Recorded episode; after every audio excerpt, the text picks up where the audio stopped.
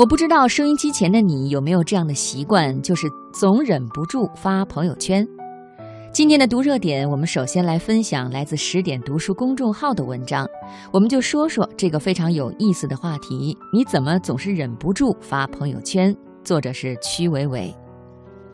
国庆节期间，好多朋友旅行都不发朋友圈了，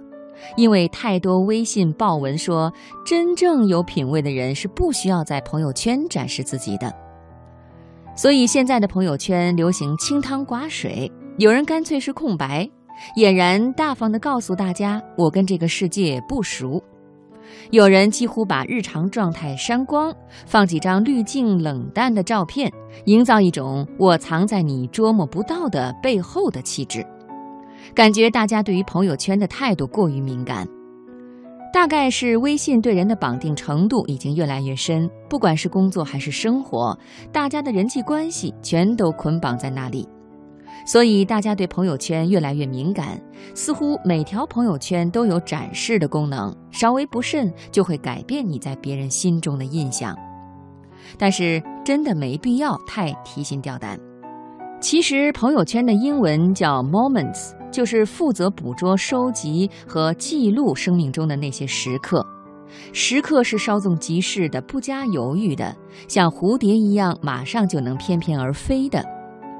我跟很多老朋友不常见面，平时大家都很忙，也不会贸然私聊干扰对方。但是每天都能够随手刷到他们的动态，得知他们生活的变化，顺便在评论区你一言我一语的闲聊，天涯若比邻，慢慢的不再担心老朋友在生命中突然消失。大家可能都有这样的习惯吧。每加到一个新微信好友，如果有时间，第一反应是去看看他的朋友圈。如果有时候遇到惨淡的两条横线，心里是会失落的，心想这个家伙要么内敛，要么有提防心，太难走进他的世界了。假使点开朋友圈，一片花花绿绿，看到了他的生活，也探索到了你们之间有不少共同爱好，会发现两人距离一下子就变得近了。有时候遇到一些人发朋友圈的频率极少，但也喜欢从他零星半点转发的文章里窥探到本人的面貌。